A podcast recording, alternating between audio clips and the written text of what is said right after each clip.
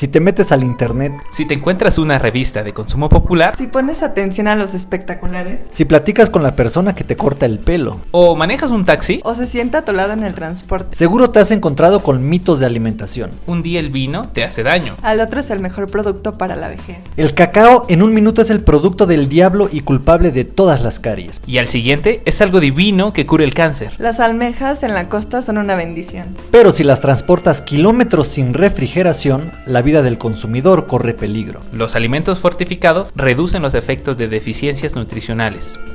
Pero los alimentos ultraprocesados nos despojan de los beneficios de tener un tracto digestivo sano.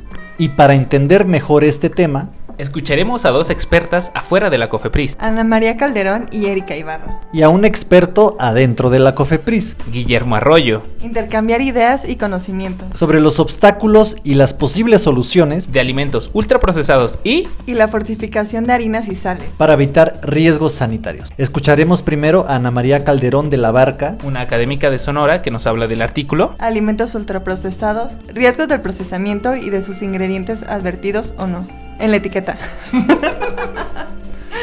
en la revista Ciencia COFEPRIS. El mensaje, el mensaje en general es sobre el, el impacto que tienen los patrones dietarios ultraprocesados, especialmente en los niños que están en desarrollo, pero le afectan a todo el mundo porque, eh, pues, de acuerdo a la encuesta nacional de, de nutrición y salud, la última encuesta, los alimentos ultraprocesados que usamos, pues, más del 90% de la gente los consume, ¿no? Estos son ultraprocesados, ¿no? Los cereales endulzados, eh, igual también es una una ingestión altísima, la frecuencia de consumo es muy, muy alta también de los, de los cereales endulzados. Chicos y grandes los comen bastante aquí en el noroeste del país. La gente grande acostumbra, ¿no? Llenar un vaso de plástico de un litro de capacidad con, con cereal y un poco de leche y lo están tomando mientras están viendo la tele, mientras están jugando. Es así como un snack, pero es más que, la tercera parte de lo que podría, de lo que debería de comer la gente durante el día en cuanto a ingestión de energía. En energía son altos, en macronutrientes están desbalanceados normalmente, normalmente pues hay muchos carbohidratos, hay poca proteína, especialmente proteína de buena calidad nutricia, y, y pues eh, a veces hay mucha grasa cuando se trata de, de botanas eh, saladas, la grasa es bastante porque pues, son frituras todas ellas, de esas frituras hay cantidad también.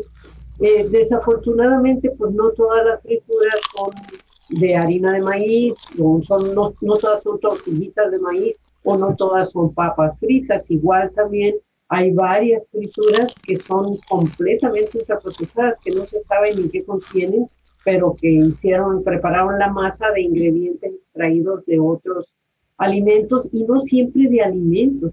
Resulta que extraen compuestos de todo tipo de plantas que no son comestibles, de semillas, de, de que no son comestibles tampoco, y entonces no les hacen las pruebas adecuadas para, para meterlos a los alimentos ultraprocesados.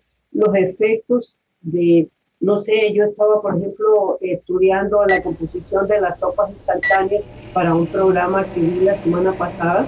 Las sopas instantáneas son completamente ultraprocesadas y estaba estudiando y una sopa, la de mayor consumo, tiene 15, o la más popular, vamos a decir, tiene 15 aditivos diferentes 15 aditivos diferentes. La mayoría de ellos, ultra, digo, eh, artificiales, sintéticos, no son naturales. Entonces, el mensaje va doble.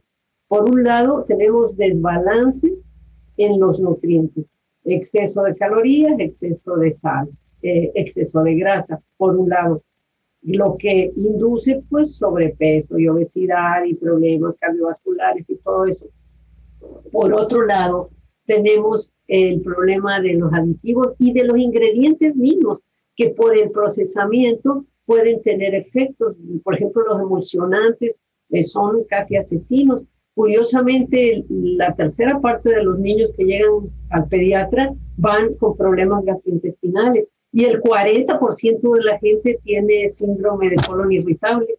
sea, a la hora que uno le pide que deje de comer todo ese montón de cosas procesadas y se, y se apegue más a una dieta un poquito más natural, la gente se alivia de los síntomas, curiosamente. O sea, lo vemos a diario. Ese es nuestro mensaje, ¿no? Un mensaje doble. Por un lado, pues engordamos en exceso, eh, estamos poco saludables por eso, por el desbalance de nutrientes.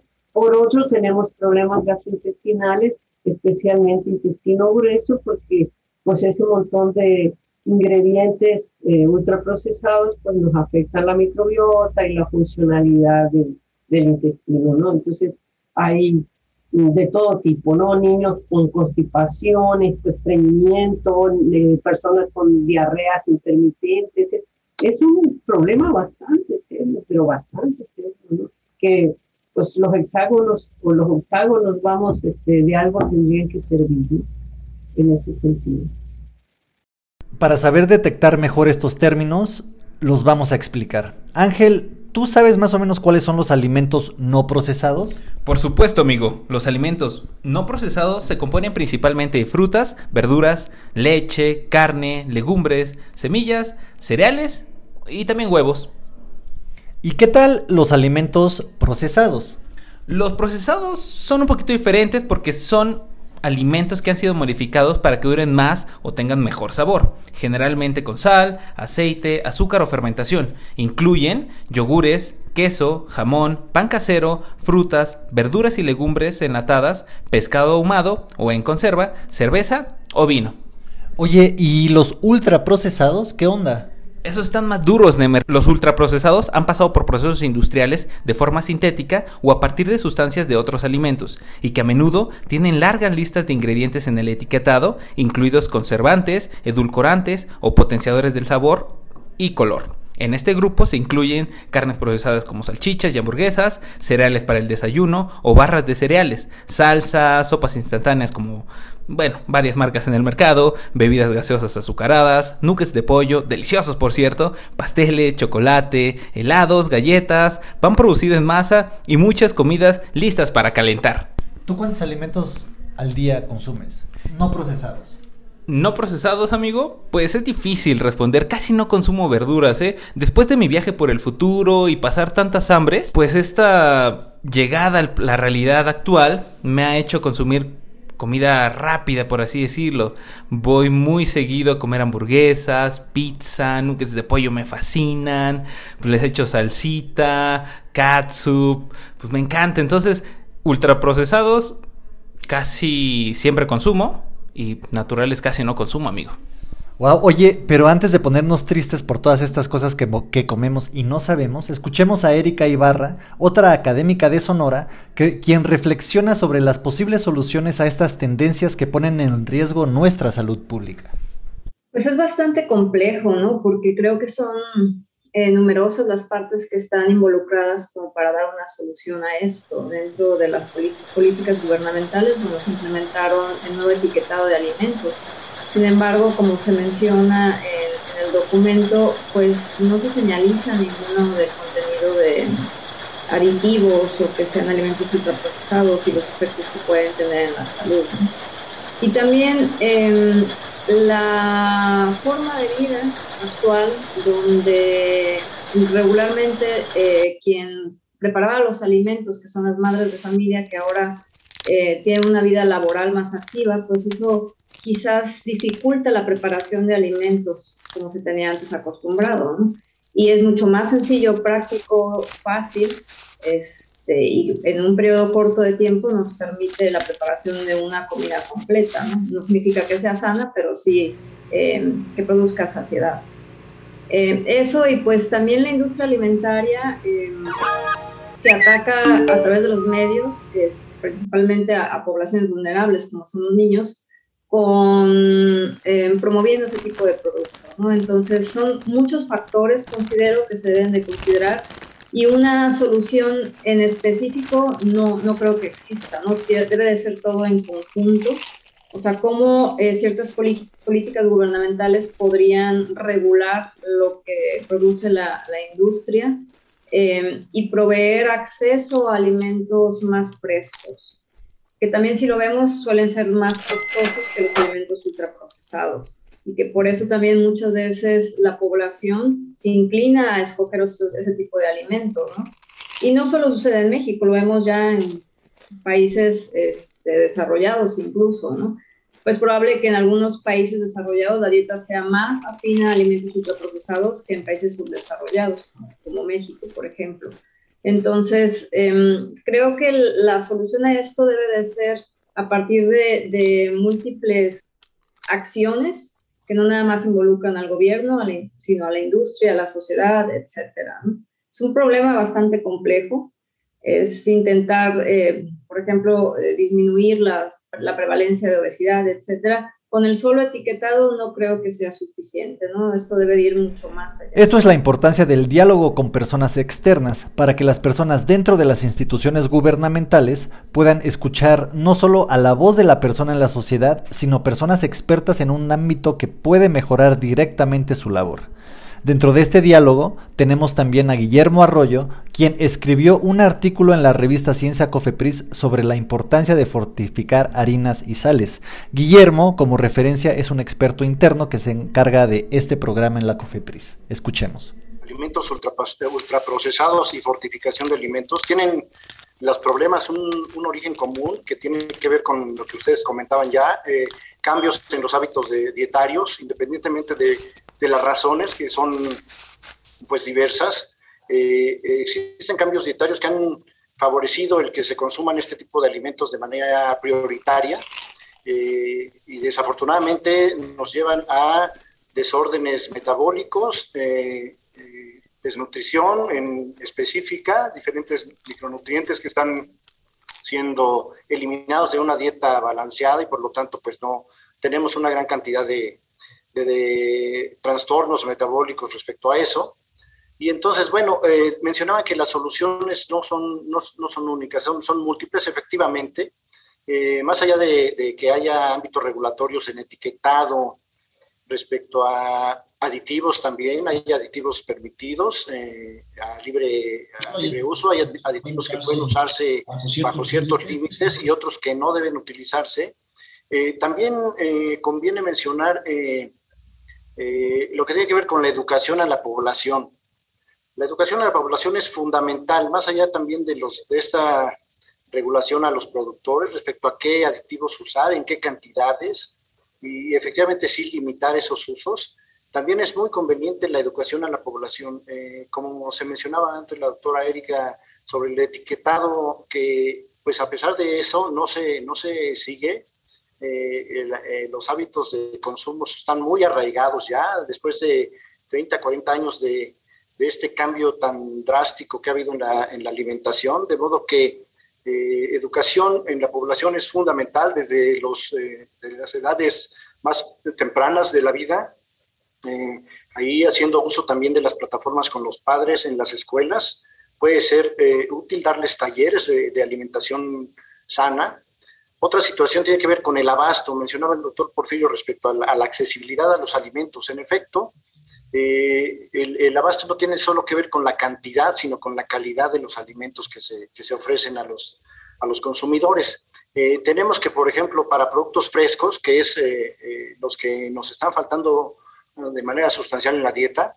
Eh, entre un 30 y 40% de esto se pierde desde su producción hasta las, eh, las mesas de los, de, los, eh, de los consumidores. Tiene que ver con deficiencias en agrícola o pecuario, por ejemplo, en, el caso de, animales o de carne. Tiene que ver con los deficientes vías de, de distribución, de comercialización, y después en, las propias casas también hay, desperdicio de, alimentos. Entonces, esta es una situación que encarece también los, alimentos. Se invierte muchísimo en producir un kilogramo de algún producto, se, se invierte en trabajo, se invierte en la tierra, se invierte en el agua, y sin embargo esto eh, se pierde desafortunadamente por malas prácticas en el manejo de los alimentos. Entonces, otras eh, soluciones tienen que ver también con ese tipo de, manejo que se da a los alimentos desde su producción hasta que llegan al, consumidor. Memo tiene razón, es hora de cambiar y ampliar el panorama de la salud. Yo también les tengo una confesión amigos, después de viajar por muchos tiempos y espacios, la temporada pasada, confieso que a mí sí me encanta la comida rápida, la comida instantánea, la comida que en 20 segundos está calentita y lista para comer. Antes los humanos se tardaban muchísimo en comer, tenían que ir a buscar el animal o la planta, transportarla a su hogar, limpiarla y cocinarla y demás. Uf, cansadísimo, pero en el siglo XXI, en menos de 30 minutos, tienes una pizza súper grasosa y energética en tu puerta o si no, la pizza es gratis. Ay, qué envidia me das, Ángel. Yo no puedo. Mira, para empezar, en mi desayuno cereal con leche descremada light o yogur de sabor. Según yo, esto era súper sano, ya sabes, con la leche y el trigo inflado del cereal. Trigo extra endulzado, por cierto, ¿eh? Luego, no sé, en la comida puede ser un refresco con una pizza, que según yo era lo más saludable, porque tiene muchos ingredientes como queso, salami u otro embutido. Ultraprocesado. Tiene salsa de tomate. Obvio, extra condimentada y con mil conservadores y harinas fortificadas.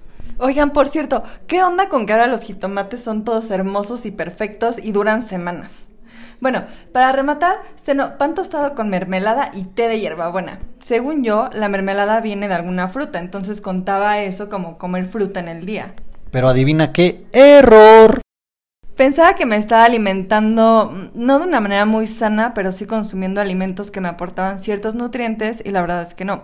El único alimento no procesado que consumí en todo ese día fue el té de hierbabuena. Qué preocupante todo esto.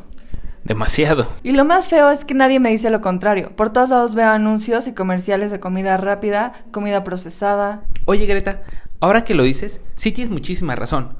Todos esos anuncios son propaganda para diversas enfermedades provocadas por los mismos. Provocan diversas enfermedades como por ejemplo sobrepeso y obesidad, enfermedades cardiovasculares tales como la hipertensión, arterios, arteriosclerosis, infarto de miocardio. Es que aquí me son palabras ya muy médicas. y yo digo, bueno, este, ¿sigo? Así, ¿verdad? Diabetes mellitus tipo 2, colesterol alto, incluso hay algunos estudios que demuestran que pueden provocar hasta cáncer. Una forma de contrarrestarlos es que en Cofepris se realizan acciones para prevenirlas a través del etiquetado de los alimentos conforme a la norma 051. No sé si ustedes lo han visto amigos, pero en los alimentos últimamente hay unos hexágonos color negro, los cuales traen diversas leyendas. Uf, ahorita que lo dices, ya me dolió la panza, hoy que soy medio hipocondriaco. Mejor escuchemos las últimas reflexiones de Ana María, Erika y Memo, y un mensaje de adiós de nuestro querido Porfirio. Coman sano vigilen su alimentación y fortalezcan su salud. Eh, para, para mí creo que una de las claves son los niños, los niños pequeños, los niños de preescolar, por ejemplo, o los niños de primaria también. Hace unos años los niños nos quitaban los cigarros de la boca, de la mano y los hacían pedazos, ¿no? Eh, porque estaban aleccionados de que los cigarros hacían daño. Y entonces, pues no sé qué tanto tuvieron que ver en que se desapareciera o que disminuyera eh, la fumarola de la gente, ¿verdad? Eh, de alguna manera eso tuvo impacto, creo yo. Entonces, igual podemos hacer ahora, ¿no? Enseñarles a los niños en las escuelas, sí, con la colaboración de los padres, eh, involucrando a los padres y, y no digamos a los abuelos, porque ya los abuelos pues ya están acostumbrados a los alimentos ultraprocesados también, ¿verdad? Yo creo que ya ni se saben las recetas de, antaño a lo mejor meter recetarios así muy ágiles de cosas que se pueden hacer muy fácilmente, por ejemplo una pasta, o sea, en lugar de, las instantáneas, preparar una pasta de a partir de la pasta seca lleva 15 minutos solamente, no lleva más tiempo. Con salsa original o natural, o sea, hacer un recetario, unos recetarios que tuvieran difusión, divulgación así muy muy sencillas tal vez por ahí este, se pudiera incidir, no sé, Erika, qué propuesta tenga. Doctora Erika. Pues eh, sí, es un poco complejo, ¿no? Eh, la educación creo que es un, el pilar más importante, de ahí parte todo. Sin embargo, por ejemplo, la, la Estrategia Nacional contra el Sobrepeso y Obesidad y Diabetes, pues contempla toda esa parte, ¿no? La educación desde preescolar, de hecho los chicos, los niños ya llevan una materia, ¿no? Entonces creo que esa publicidad eh, que actualmente nos ataca de alimentos ultraprocesados tendría que ser en el lado contrario, o sea, que el gobierno sea mucho más agresivo en cuanto a bombardear a la población con información sobre lo que es una dieta adecuada. ¿no? Por ejemplo, lo que comenta la doctora Calderón, ¿no? lo que sucedió con los cigarros a lo mejor tuvo que ver con esa publicidad tan alarmante de lo que ocasiona este, fumar. ¿no? Entonces, quizás sea la, la manera eh, ser más agresivos en cuanto a la educación, a publicitar lo que son alimentos más saludables, al retorno a lo que es la cultura gastronómica de, de antaño, este, y también otras políticas, es que cuestiones básicas, desde la lactancia materna, o sea, que sea algo bien visto, que a las mujeres se les permita los tiempos, este, si, si está estipulado que son seis meses y a las mujeres se les dan dos, tres meses de permiso, pues es muy complicado continuarla, ¿no? Entonces, el gobierno yo creo que en lugar de comprometerse con la industria alimentaria, se debería de comprometer con su población, ¿sí? Y, y enfocarse a esto, o sea, restringir a la industria alimentaria donde se tenga que. Y de hecho, yo creo que la industria puede apoyar, ¿no? O sea, nosotros eh, en algún momento en la Secretaría de Salud nos tocó contar con el apoyo de, de Nestlé para capacitación de personal de salud en lo que son temas de lactancia. Ellos pagan absolutamente todo, desde el material, todo, ¿no? Entonces, eh, creo que se podría ser más enérgicos en ese aspecto y, pensar en el futuro de nuestra población, ¿no? ¿Qué, qué tipo de, de niños queremos? Va por ahí. Muy bien, muchísimas gracias a las dos. Doctora Arroyo. Gracias. Eh, en efecto, este, los abordajes que tiene esta problemática deben ser eh, amplios, incluir diferentes sectores, eh, tiene que ver con, con, la producción de alimentos, tiene que ver con la distribución de los alimentos, la comercialización de los alimentos, desde luego el control sanitario de los mismos, la difusión eh, de una cultura de alimentación sana es muy importante, la accesibilidad a los mercados en cuanto a que la población tenga los recursos suficientes para abastecerse de manera sana. Eh, mencionaba hace un rato la la doctora Ana María respecto a las dietas nórdicas. Bueno, recordemos dietas mediterráneas también. El fortalecimiento de los mercados locales es muy, es muy importante también. Eh, permiten reducir mucho los, las pérdidas de, transportación y por otro lado, este, pues fomentan esa, esa alimentación sana. Y fortalecer esas cadenas de distribución también para que no haya pérdidas de alimento en el transporte de los mismos, en su almacenamiento, creo que es importante. Y desde luego regular regular fundamentalmente eh, qué es lo que creación consuma. Eh, es muy importante para la salud de todos. Involucra incluso el medio ambiente porque los alimentos procesados vienen en un envase eh, que va a dar al, medio ambiente y a contaminar más. ¿no? Entonces, este, hay muchos sectores involucrados. Creo que debe ser una participación amplia para dar solución a esta situación. Muchísimas gracias a todos por sus comentarios. Pues sí, eh, creo que tenemos un reto eh, formidable eh, desde varias aristas, ya lo comentaba el doctor Arroyo, también en la capacidad de producir alimentos, también estamos perdiendo parte de nuestra diversidad genética con la introducción de ciertas especies, con el tema de los genéticamente modificados, de los 59 o 63 tipos de maíz o razas de maíz eh, que teníamos en México, pues habría que ver qué nos queda. Muchas de estas están siendo cambiadas, sustituidas en los campos agrícolas. Eh, obviamente el interés también de algunas empresas precisamente en la producción aparentemente rápida, en otros volúmenes de producción, pero eh, a base de usar también otros elementos químicos que destruyen también el medio ambiente y nuestra salud. Eh, pues bueno, les agradezco muchísimo